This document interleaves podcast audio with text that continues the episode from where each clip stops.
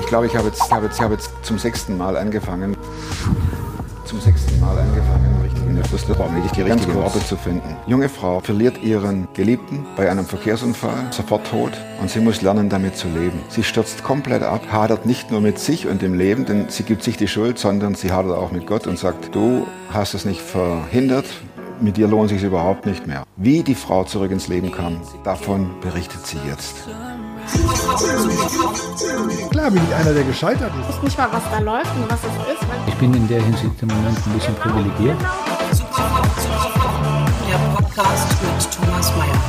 Natürlich denkst du dir dann erstmal, ja gut, der hat auch keine Ahnung. was weiß ich. Studiert noch Medizin, Ja. leidet Das hat er im Bett, hat er eigentlich einen Hund draufgeschlagen. Egal wie abgedreht das war.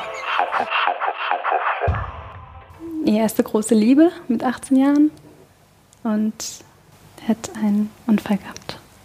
Er ist von mir nach Hause gefahren und ich weiß noch, eigentlich wollte ich mitfahren, aber ich kann bis heute nicht erklären, warum ich nicht mitgefahren bin. Ich war auf einmal ähm, schrecklich müde. Ich weiß, er hat mich noch ins Zimmer gebracht, hat sich verabschiedet. Ich lag auf dem Bett, habe ähm, noch alle Klamotten an. Ich bin so schrecklich müde gewesen. Habe mich dann noch verabschiedet. Er sich auch, ist gefahren. Ich habe nicht mal gehört, wie die Tür unten zugeknallt ist. Er ist weggefahren und ein paar Minuten später ist er vom Baum und man weiß bis heute nicht, also ich weiß nicht, wie genau es passiert ist. Wie erfuhrst du davon? Ja, ich bin in diesen tiefen Schlaf gefallen. Ich habe einfach gar nichts mitbekommen. Und am nächsten Morgen habe ich dann einen Anruf bekommen. Ähm, da soll ich das Telefon weitergeben an meine Mama. Das war halt seine Mama. Sie wollte nicht mit mir reden, sondern mit meiner Mama. Genau, und dann hat sie nur so gemacht, mich rausgeschickt. Oh. Hast du dir was dabei gedacht? Ja, ich habe irgendwie geahnt, dass irgendwas passiert sein muss, aber ich, ich habe nicht an ihn gedacht. Vor wie vielen Jahren war das? Jetzt vor 13 Jahren. Vor 13 Jahren. Ja. Ja, sie hat mich aus dem. Sie war ja noch im Schlaf. Also ich habe ihr das Telefon gegeben: Mama, du musst da dran gehen. Und äh, sie ist dann dran gegangen, ist hochgeschreckt, hat sich hingesetzt und ähm, aus dem Flur konnte ich sie noch sehen. Also ich bin nicht ganz weggegangen. Ähm, und ich habe halt nicht an ihn gedacht, weil wer denkt schon an, an sowas? Ein junger Mensch mit 21 Jahren, weil man nicht mehr da ist. Sie ähm, sagte dann nein. Und dann wusste ich, es ist was mit ihm. Also ich habe es direkt gespürt, dass ja. Hat sie dich dann reingerufen oder nachdem sie aufgelegt hat? Also ich weiß nur den Moment, äh, wo ich gemerkt habe, dass, dass es sich um ihn dreht und dann ist halt, also sie muss es mir schon gesagt haben und erklärt haben, aber da war ganz schwarz. Bist du in dein Zimmer gerannt oder? In mein Zimmer konnte ich gar nicht mehr gehen, eine ganze Woche lang. Ich war nur bei meinen Eltern im Zimmer. Ich habe das Zimmer, glaube ich, gar nicht betreten. Wie ging dein Leben weiter? Ja, Gar nicht. das war gar nicht. Da bleibt alles stehen. Äh, kannst du uns mit reinnehmen in die Tage nach dem Unfall? Ja. Da gibt es eine Szene in meinem Kopf. Ich weiß nicht, wo meine Eltern gewesen sind, aber es muss an dem gleichen Tag gewesen sein. Ich war im Schlafzimmer und bin aufgewacht. Ähm, und dachte, ich habe alles geträumt, so dass das ist nicht passiert. Und dann höre ich eine ganz laute Stimme in meinem Kopf, die sagt, er ist bei mir. Ja. Da hatte ich die Gewissheit, dass er, ähm, dass er im Himmel ist. Also eigentlich schon immer habe ich diese Stimme gehört. Seit der Bekehrung an, kann ich mich daran erinnern, dass ich das immer gehört habe. Ich wusste ganz genau, was gut, was schlecht ist, was böse, was ist, was ist richtig, was solltest du tun, was solltest du nicht tun. Aber in dem Moment, ja, wie soll ich sagen? Ich dachte so, jetzt brauchst du auch nicht mehr mit mir sprechen. Also ich hatte zwar jetzt die, die Gewissheit, aber trotzdem ist da etwas passiert, was sich, das muss man ja auch erstmal, das muss ja auch erstmal ankommen. Und dann dachte ich, okay, ich glaube es nicht, solange ich keine Beweise habe, dass das wirklich passiert ist. Ich glaube dir das einfach nicht. Mein Handy genommen, versucht ihn anzurufen, Mailbox dran. Ich Ich wusste, dass sein Handy leer war. Das hat er mir den Abend vorher gesagt. Aber ich dachte, nee, das äh, kann einfach nicht sein. Das, das passt nicht. Das ist so ein junger Mensch, das geht nicht. Die müssen sich irgendwie, irgendwer muss sich vertan haben. Also, Und dann hörst du seine Ja. Stimme auf, dem- auf der Mailbox.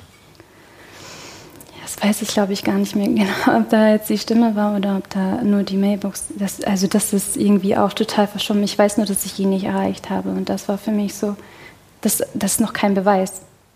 Also da muss noch was, da muss noch was sein. Also ich brauche etwas, damit ich wirklich begreife, dass das stimmt. Bist du in seinem Zimmer? Ja. Oh, Und da war keiner. da war keiner. War das der Punkt, wo du sagtest, es ist soweit? Nein, Immer noch nicht. immer noch nicht. ich habe zwar geweint und die, die anderen haben auch geweint, aber es war trotzdem noch nicht so. Das stimmt nicht. Hm.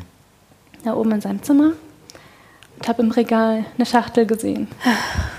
Mach die Schachtel auf. Und da war in dieser Schachtel der Ring dran. Und dann hat mein Bruder, äh, sein Bruder äh, mich ähm, aufgeklärt, dass der Heiratsantrag stand. An welchem Tag, wie. Ähm, dass der Ring bestellt war und dass die Schachtel schon da war und aber mein Ring drin war. Und dann war es klar. Auch noch nicht. ich äh, habe gedacht, ich muss ihn sehen, sonst glaube ich das nicht. Und dann war es so, dass wir dahin fahren wollten, dem Institut, wo er lag, durften aber nicht rein. Musste ich noch ein paar Tage warten, bis wir alle rein durften, meine Geschwister, meine Eltern, Nella Kadar. Und dann war das alles rum. Die Beerdigung war vorbei und wie veränderte sich dein Leben? Erstmal musste ich den Schmerz irgendwie, der innerlich war, irgendwie nach außen tragen. Also ich war damals ganz hellblond. Bin gegangen, habe sofort meine Haare schwarz gefärbt, ganz dunkel. Habe mir die kompletten Ohren gepierst. Ist irgendwie, ich musste irgendwas machen. Genau. Ich wollte nicht mehr, also ich, ich wollte nicht diese schmerzerfüllte Person sein, die auch noch jeden Tag sich im Spiegel anguckt und genau gleich aussieht und sich erinnert, dir ist das passiert. Also ich habe mich selber nicht, nicht so ertragen können. Warum nicht? Hast du dir Schuld gegeben, Ja. weil du nicht mitgefahren bist?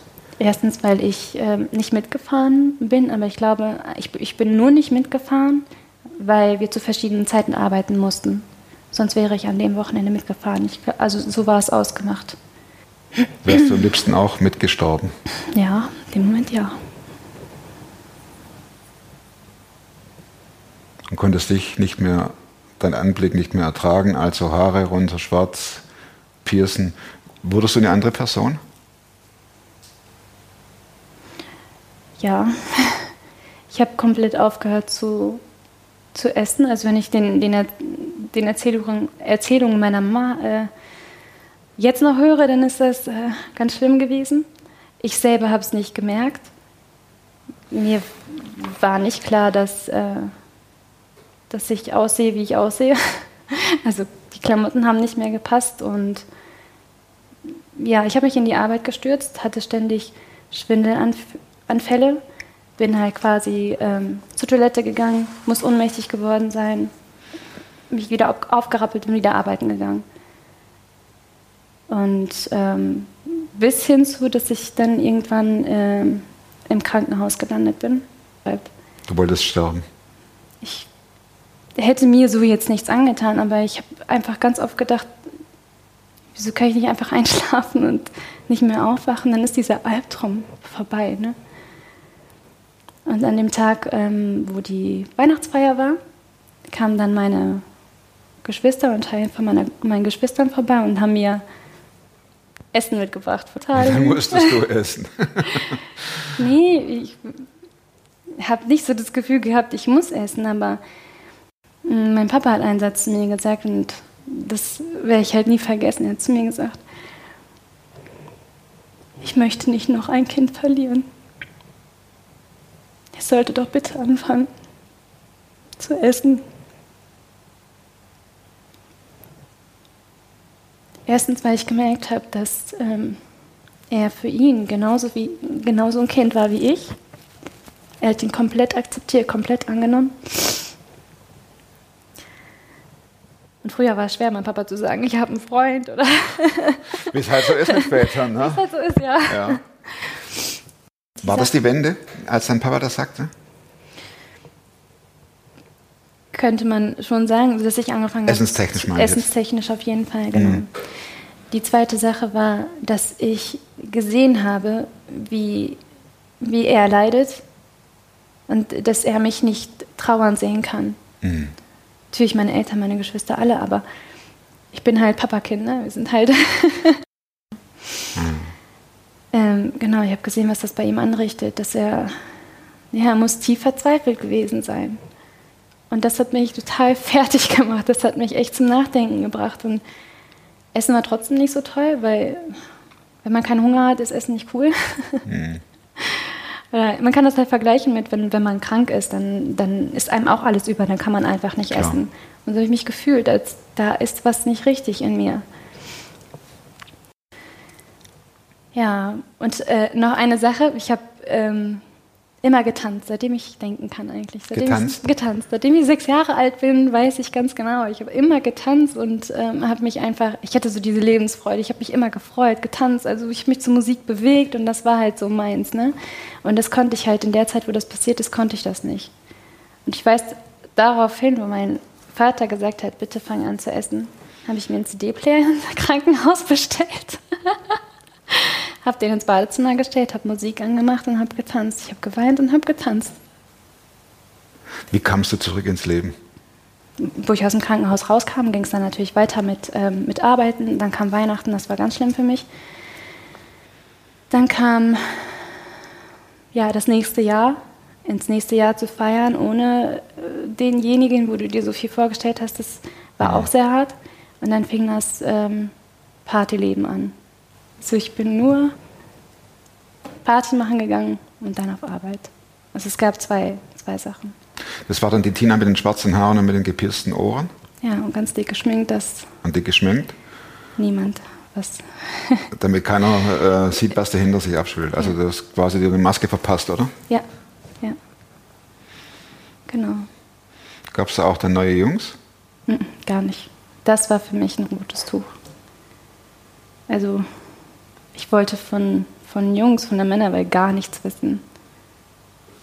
Ich habe auch immer gedacht, so, was, was soll jemand anderes mit mir? Ich wäre dann nur Ballast, ne? Mit Das jemanden, ja, ja, mit jemandem, der sowas erlebt hat. Ich, ich wüsste ja nicht, wie ich, ich mit sowas umgehen würde. Würde jemand sowas mit sich rumschleppen und ich soll dann derjenige sein, ähm, welcher? so, nee, ging für mich gar nicht. Bist du, auf, äh, bist du zum Friedhof ins Grab? Gar nicht. Konnte ich nicht. Bin jeden Tag, mein Arbeitsweg war an der Unglücksstelle vorbei, an der Unglücksstelle wieder zurück. Jeden Tag. Mindestens zweimal habe ich die Stelle gesehen. Es war immer da, es war immer präsent. Du bist heute verheiratet. Ja. Du sitzt. Du hast immer noch keinen Führerschein, oder? Nein. Ist in Arbeit. Sehr gut. Äh, wie kam es zu, der, äh, zu, zu, dem, zu dem Wandel? Ein halbes Jahr später, ähm, mein 19. Geburtstag, und ich war total niedergeschlagen. Und ich weiß ich habe mit meiner Mama geredet, aber ich weiß gar nicht mehr so im Kern, worum es ging. Auf jeden Fall fiel der Satz von ihr, dass sie mir wünscht, dass ich nochmal eine neue Liebe kennenlerne. Und so, ach, wer weiß, vielleicht in drei Monaten. Die war halt so total, äh, wie soll ich sagen, du bist noch so jung. Das kann ja noch alles passieren. Ne? Muss ja nicht, aber kann ja alles passieren. Ich wünsche dir das einfach, ne? dass du jemanden triffst, den du, den du liebst von Herzen und auch irgendwann heiratest, Kinder. Das, das war halt so, das hat sie mir gewünscht. Ja, klar, genau. Ich habe gesagt, nein, ich will nicht. Ich habe ganz deutlich zu ihr gesagt, nee, das geht für mich gar nicht. Also überhaupt nicht. Ja, wiederum drei Monate später, noch voll im Partyleben meiner besten Freundin. Ach komm. Ja, sind von einer Privatparty gekommen. Ich hatte was getrunken. Und sie wusste, dass ich mich mit niemandem treffen möchte. Also wirklich so gar nicht. Aber sie hatte vor, sich mit jemandem zu treffen. So. Er wollte nicht alleine zum Date kommen. Er hat seinen besten Freund mitgenommen. Und sie hat äh, mich mitgenommen. Nur ich wusste nicht Bescheid. Und am gleichen Abend sind wir dann, ja egal, dann gehen wir halt Party machen, sind die zwei Jungs halt dabei. So. Und dann sagt Jesus mir ganz klar, während ich betrunken war, das ist dein Mann. Ich sag nein, er sagt doch. Ich sag nein, er sagt doch. Okay, das interessiert mich natürlich. Du, Ja. du bist schon gut auf, äh, auf Strom, dann hörst du die Stimme wieder von Jesus. Mhm, dann auf einmal. In der Zeit davor war äh, Funkstille Immer zwischendurch, dass ich gehört habe, so das ist nicht richtig. und du sagst, es ist in Ordnung. Ich, ich mache mein eigenes Leben. Nee, ich versucht nicht zu antworten. Ich dachte, ich weiß. Mir egal. Mir war es und dann egal. sagt er, this is your man. ja. ja, wir sind praktisch seit dem Abend zusammen. Okay. Jetzt kommt das, das war Happy ganz End. klar. Ja, Fiel das schwer? ja, sehr. Hast du Vergleiche gezogen am Anfang? Weil diese zwei Menschen einfach nicht zu vergleichen sind. Und ähm, meine Tanten, sie hat auf jeden Fall gesagt, du, du darfst wieder lieben. Du brauchst kein schlechtes Gewissen haben. Und das war für mich auch im Nachhinein total wichtig. Sie hat mir gesagt, du brauchst kein schlechtes Gewissen zu haben. Das wusste ich auch. Aber ich hatte trotzdem einen.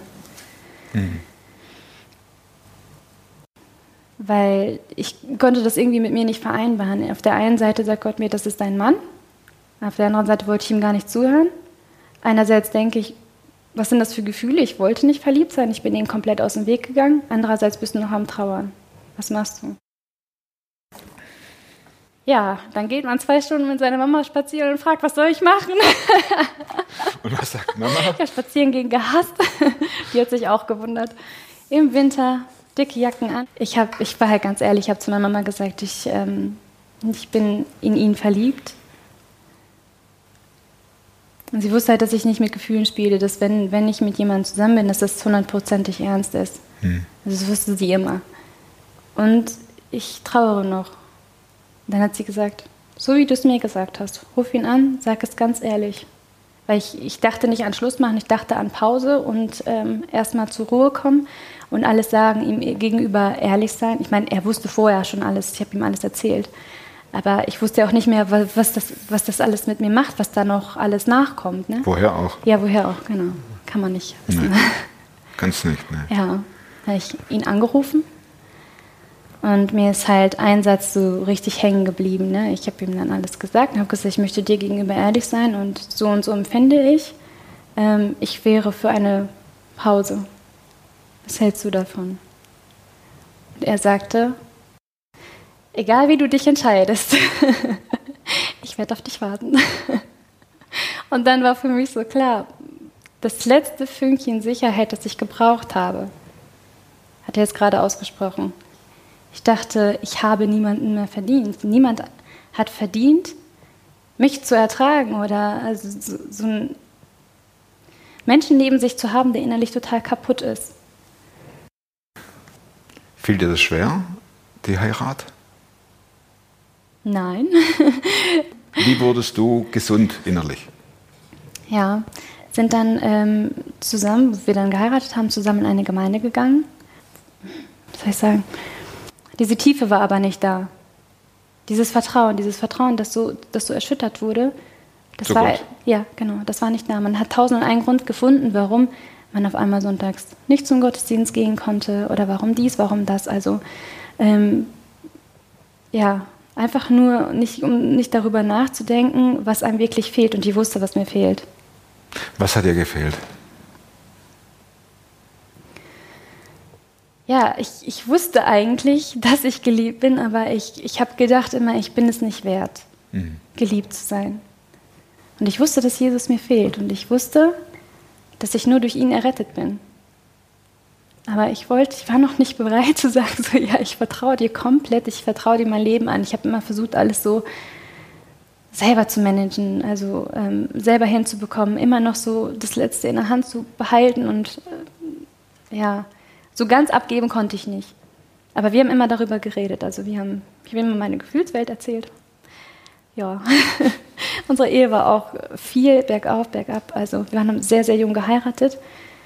Vier Kinder ist nicht leicht. Mir ist also eine Szene richtig ähm, hängen geblieben, ähm, wo unser drittes Kind neun Monate alt war, waren wir mal mit der ganzen Familie in Holland, Familienurlaub gemacht, gerade Lobpreis gemacht. Das Kind sitzt auf dem Boden, meine Mama und ich sitzen vor ihm, alle drumherum. Er nimmt ein Lego-Stück und verschluckt es. und kriegt es nicht wieder raus und wir kriegen es auch nicht wieder raus. Wie kam es raus? Mein Bruder hat ihn festgehalten, der selber ähm, arbeitet beim Rettungsdienst und hat ihn einfach nur festgehalten. Die haben versucht irgendwie, mein Mann hat versucht, das Teil rauszukriegen, meine Schwägerin, mein Bruder hat ihn gehalten. Also ja, ich war am Schreien und höre ganz, ganz laut in meinem Kopf, vertraust du mir nicht? Vertraust du mir immer noch nicht? Oh, Tina. ah, okay. Und wie reagiertest du? Blöd, blöd, aber hier äh, ja. schreit ein Kleiner und ja. dann kommt eine laute Stimme und. Ja. ja. Totales Chaos überall. Ich höre diese Stimme, die mir sagt, vertraust du mir nicht? Und du hast gesagt, dann greif doch rein und hol das Lego-Teil raus, oder wie? Und hatte gleichzeitig inneren Frieden, dass nichts passiert. Total verrückte Situation, ich weiß. Wir sind dann ins Krankenhaus, mein Bruder noch ohne Schuhe da reingegangen, hat nur dieses Kind festgehalten. Ich musste nach vorne, durfte gar nicht nach hinten zu ihm.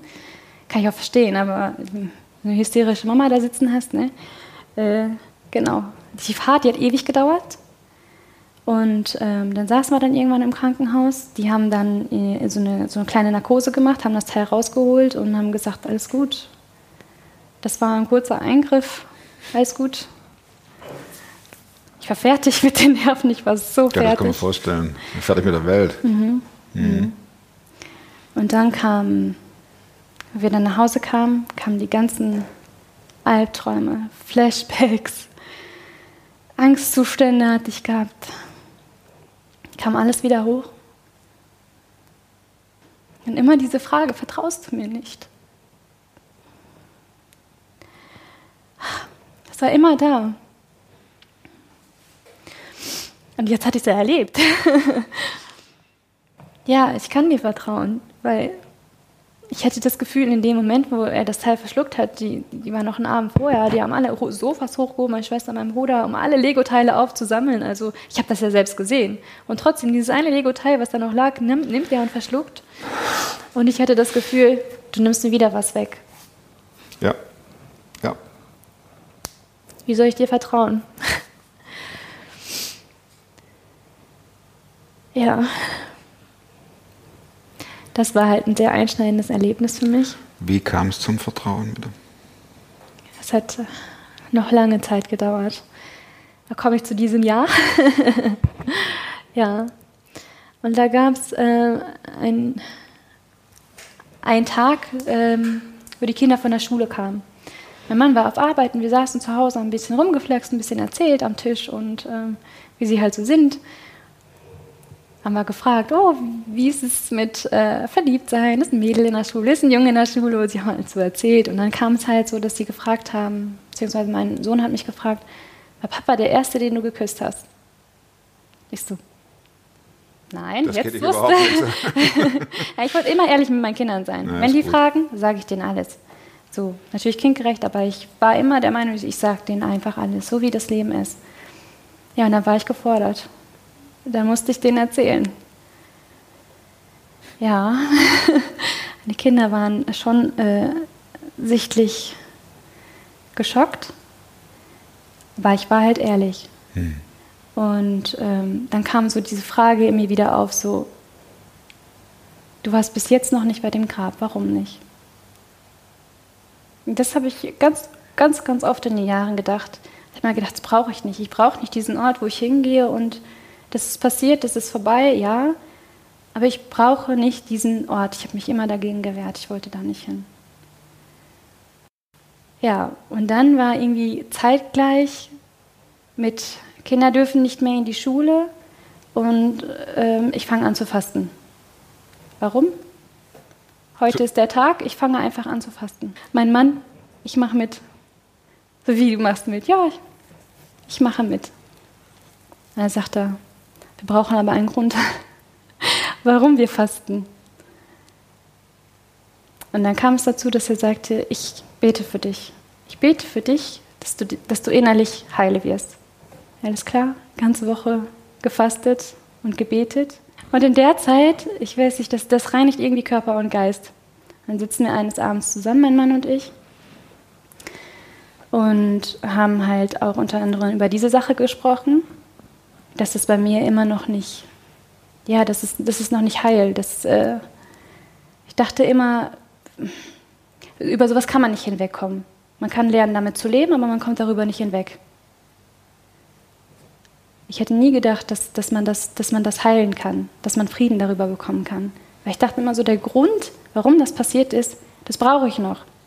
Mir hat das nichts gebracht, wenn die Leute gesagt haben, du wirst es erst erfahren, wenn du bei Jesus bist, dann wirst du alle Antworten bekommen. Das war für mich so,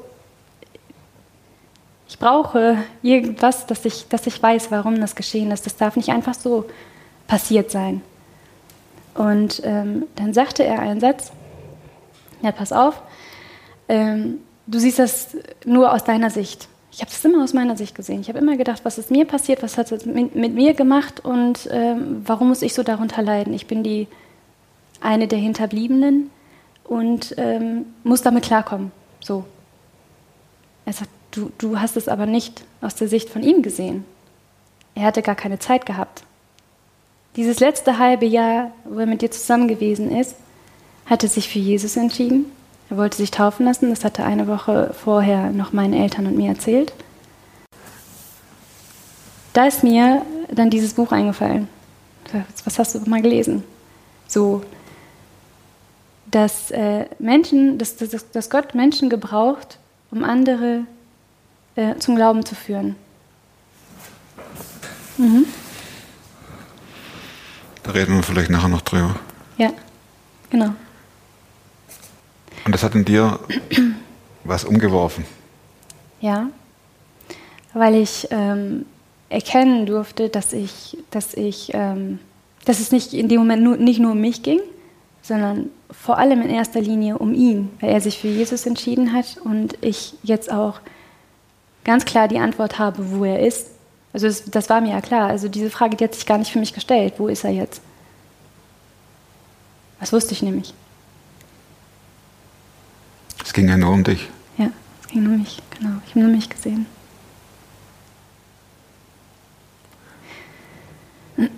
Ging denn der Himmel auf, als dir das bewusst wurde? Also ich war sehr, sehr dankbar dafür, dass mein Mann diese Erkenntnis hatte und mir das so einfach so gesagt hat, weil ich erkennen durfte, ähm, dass, dass er auch gebraucht wird, um mir zu zeigen, ähm, dass das alles einen Grund hat, warum das alles passiert ist. Mhm. Ähm, und dann war für mich klar, ähm, ich muss zu dem Grab, ich muss das abschließen, ich muss einmal dahin. Nach 13 Jahren? Nach 13 Jahren. Das erste Mal? Das erste Mal, genau. Allein? Mhm. Ging nicht allein. Ich wollte schon, dass er mitkommt. Also er hat auch gesagt, er würde mitkommen. Aber ich dachte, wir fahren dahin. Ich gehe allein dahin und äh, ja, ich habe nicht von ihm verlangt, dass er mitkommt. Nur war es so, Schulen waren zu, keiner konnte auf die Kinder aufpassen. Alle Mann los. Und dann haben wir eine Stunde gesucht. Weil ich hatte ja auch keinen Grabstein gesehen, gar nichts. Also ich wusste so ungefähr, wie das damals abgelaufen ist, aber was weiß man schon, das läuft alles irgendwo. Wer hat das Grab gefunden? Ich. Das war auch ganz wichtig für mich. Wir haben alle mitgesucht und wir wollten schon wieder gehen. Und äh, das Krasse war, wir sind zum Friedhof rein, sind direkt dran vorbei, haben es aber gar nicht gecheckt. Sind dann irgendwie eine Stunde rum, haben dann noch Leute gefragt und dann war ich schon so weit, okay, ich gehe jetzt. Und mein Mann hat gesagt, nein, das ist doch wichtig für dich, du, du brauchst das doch. Und dann wollten wir schon wieder zurück, den gleichen Weg. Und ähm, dann dachte ich, okay, wir, wir, wir gucken nochmal. Und dann war ich schon fast am Ende. Dann habe ich geguckt, da steht der Name. Dann war vorbei. Ja. Bist du zusammengebrochen? Ich habe ich hab geweint, mein Mann hat mich in den Arm genommen. Dann kam so eine Hand, die andere Hand von den Kindern, die anderen zwei, die haben da im Sand, ähm, im Spit gespielt. Also die haben das halt total, die haben mich auch total getröstet, aber das, das war für mich befreiend. Ich bin endlich da gewesen und es, es war nicht schlimm. Es, das, hat, das hat gefehlt.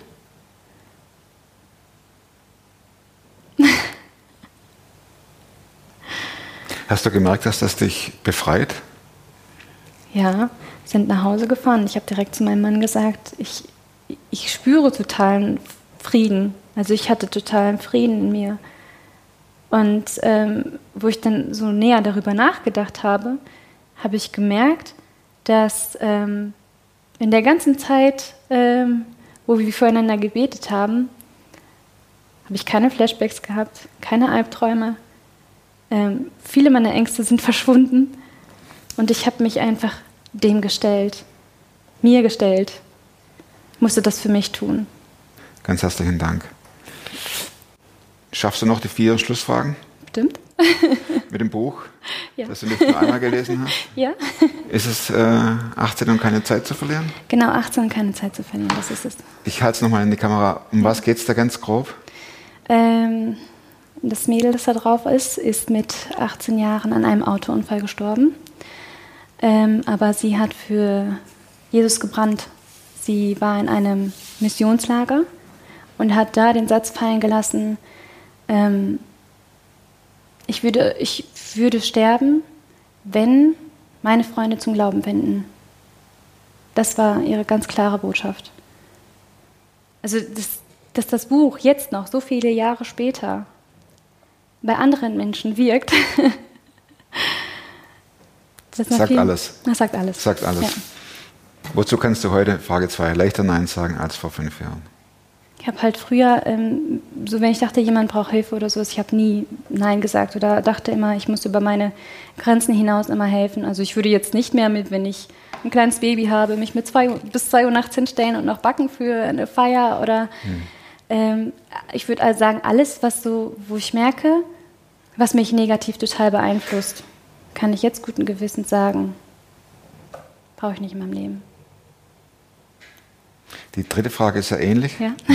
Welche Überzeugungen, Verhaltensweisen oder Gewohnheiten, die du dir in den letzten fünf Jahren angeeignet hast, also, ja, haben dein Leben definitiv verbessert? Also Musik ist ein großer Bestandteil ähm, äh, unseres Lebens. Tanzt du immer noch? Ja, klar, mit den Kindern. Das ist, das ist Lebensfreude. Wenn man tanzen kann aus lauter, lauter Freude, also ich sehe das auch bei den Kindern, ne? es ist es bringt mir immer noch was. Aber einfach Musik machen, alles rauszulassen, Worship zu machen. Letzte Frage. Ja. Plakatfrage. Was kommt drauf? Ich sage, Jesus ist die Antwort. Weil ich habe ja immer nach dem Warum gefragt. Und er hat immer gefragt, vertraust du mir nicht? Und er ist derjenige, der mir die Antwort gegeben hat. Jetzt weiß ich warum. Jetzt weiß ich, warum ich hier sitze. Jetzt weiß ich, warum ich das erleben musste. Und ich hoffe, dass andere Menschen ähm, das ermutigt einfach, an Jesus festzuhalten und nicht aufzugeben. Ich bin bewegt von dem Film, von Tina, wie sie das erzählt und wie sie uns mit reinnimmt in die. Das ist ja so authentisch, total genial. Hinterlasst Daumen, so viel ihr wollt. Und nächste Woche gibt es einen neuen Film. Wenn ihr eure Geschichte erzählen wollt, info at superform.tv. Und das wünsche ich euch, dass ihr superform werdet. Bis nächste Woche. Tschüss. Thank you.